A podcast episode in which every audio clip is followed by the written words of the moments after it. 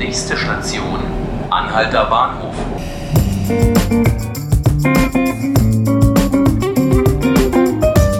Herzlich willkommen zu 5 Minuten Berlin, dem Tagesspiegel Podcast. Ich bin Johannes Bockenheimer und mit mir im Studio steht heute meine Kollegin Laura Hofmann. Hallo Laura. Hallo. Laura, für die Berliner Wirtschaft, die wöchentliche Tagesspiegelseite zum Wirtschaftsstandort, hast du diese Woche ein Stück über Bildungsgerechtigkeit geschrieben, die es, so waren Wirtschaftsverbände in der Stadt, ähm, leider nicht gibt in Berlin. Wo hakt das denn? Genau, das Problem äh, lässt sich ganz einfach zusammenfassen. Der schulische und dementsprechend dann auch der ökonomische Erfolg von Kindern und Jugendlichen, also dann späteren Erwachsenen, hängt hier eben viel stärker von der sozialen Herkunft der Eltern ab oder der Kinder eben auch, als in anderen europäischen Ländern. Da muss man natürlich festhalten, das ist nicht nur in Berlin ein Problem, es ist deutschlandweit ein Problem. Okay. Berlin ist aber besonders betroffen, weil hier eben auch die Einkommen deutschlandweit, also im deutschlandweiten Vergleich, relativ niedrig sind. Und ökonomisch schwach sind meistens eben auch Menschen, die äh, geringe Bildung genossen haben.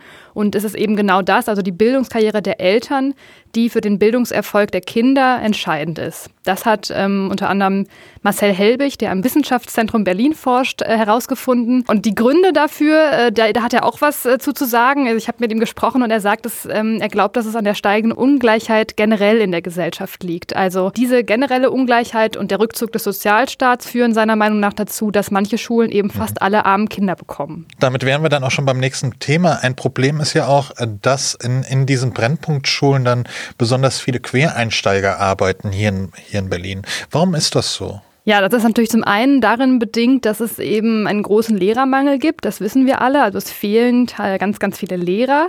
Deswegen gibt es ja auch so viele Quereinsteiger. Das Problem ist eben, dass es keinen Steuerungsmechanismus gibt. Und deswegen ist dieser, diese Ballung in den Brennpunktschulen äh, von Quereinsteigern auch nur logisch.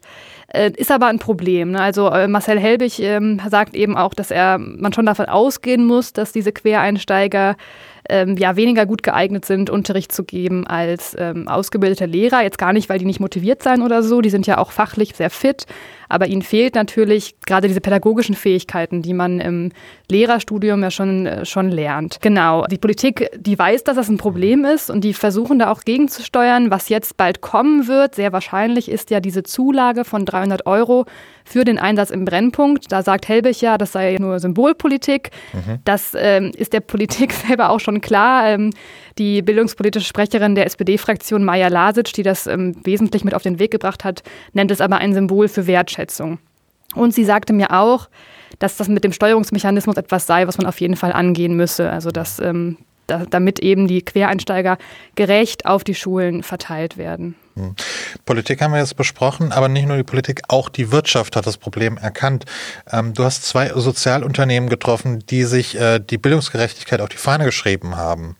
Genau, äh, erstmal vielleicht nochmal generell zur Berliner Wirtschaft. Also in zwölf Jahren rechnet die Wirtschaft hier mit einer Fachkräftelücke von über 230.000 Akademikern und beruflich Qualifizierten. Wow. Damit wird dann eben ganz klar deutlich, dass es sich Berlin eben gar nicht leisten kann, dass immer noch rund 10 Prozent der Schüler die Schule ohne Abschluss verlassen ähm, und dann eben auch gar nicht die notwendige Ausbildungsreife für eine betriebliche Ausbildung erreichen. Das heißt also, die, die, die IHK hat da, schlägt da Alarm und es gibt eben auch zahlreiche Sozialunternehmen, ja, also Bildungsstartups könnte man sagen, die sich dem Problem annehmen wollen. Ich habe da jetzt mal zwei rausgegriffen und da ähm, die Gründer getroffen. Das ist einmal Teach First. Mhm. Teach First ist ein interessantes Unternehmen, die schicken sogenannte Fellows, das sind also Hochschulabsolventen, die haben irgendwie einen Bachelor gemacht, äh, für zwei Jahre in die Schulen und die sollen dann da Lehrer im Unterricht unterstützen, aber auch, und das ist eben ganz wichtig, Projekte anschieben und Schüler begleiten. Und jetzt eben genau auf diesem letzten, also auf dem Schüler begleiten, liegt jetzt auch der neue Fokus. Also seit dem laufenden Schuljahr wird der Einsatz der Fellows auch von der Landesregierung bezahlt. Das war früher ähm, anders. Und die sollen jetzt eben sich in den Klassen, also die fangen in der Klasse 9 an und bleiben bis Ende der Klasse 10, sollen sich da die Schüler rausgreifen, wo sie denken, oh, da könnte es schwierig werden mit dem Abschluss oder die wissen überhaupt nicht, was sie danach machen sollen. Und das Ziel ist jetzt eben, dass diese Fellows die Schüler begleiten und dann eben sicherstellen, dass die den Abschluss schaffen und auch eine Perspektive haben. So viel zu Teach First. Dann habe ich noch Dialog macht Schule, da den Gründer getroffen. Ähm, Der Ansatz ist ein bisschen anders. Die schicken sogenannte Dialogmoderatoren in die Schule, die dann im Ethikunterricht mit den Schülern über die Themen sprechen, für die Lehrer überhaupt keine Zeit haben, aber die für Schüler sehr wichtig sind und über die die auch irgendwie was über sich lernen können. Ähm, zum Beispiel Identität, Rassismus, ähm, Religion und so weiter. Und da gibt es auch ein ganz interessantes Projekt noch bei Dialog macht Schule, das heißt Begegnung macht Schule. Da geht es eben darum, dass sich Schulen, die zwar räumlich ganz nah sind, aber eben ganz andere Schülerschaft haben, sich begegnen und Schüler sich austauschen können. Und ja, der, der, das Ziel ist natürlich, dass Schüler, die irgendwie eher in Brennpunktschulen jetzt sind und äh, vielleicht das Gefühl bekommen, sie, auf sie wartet eh nur Hartz IV, dass sie eben über Projekte lernen, hey, ich kann was auf die Beine stellen, ich kann was schaffen und aus mir kann vielleicht doch noch was Richtiges werden. Also das ist eben da, da der, der Ansatz. Spannende Geschichte, spannende Projekte. Laura, vielen Dank, dass du dir die Zeit genommen hast. Ja, bitte.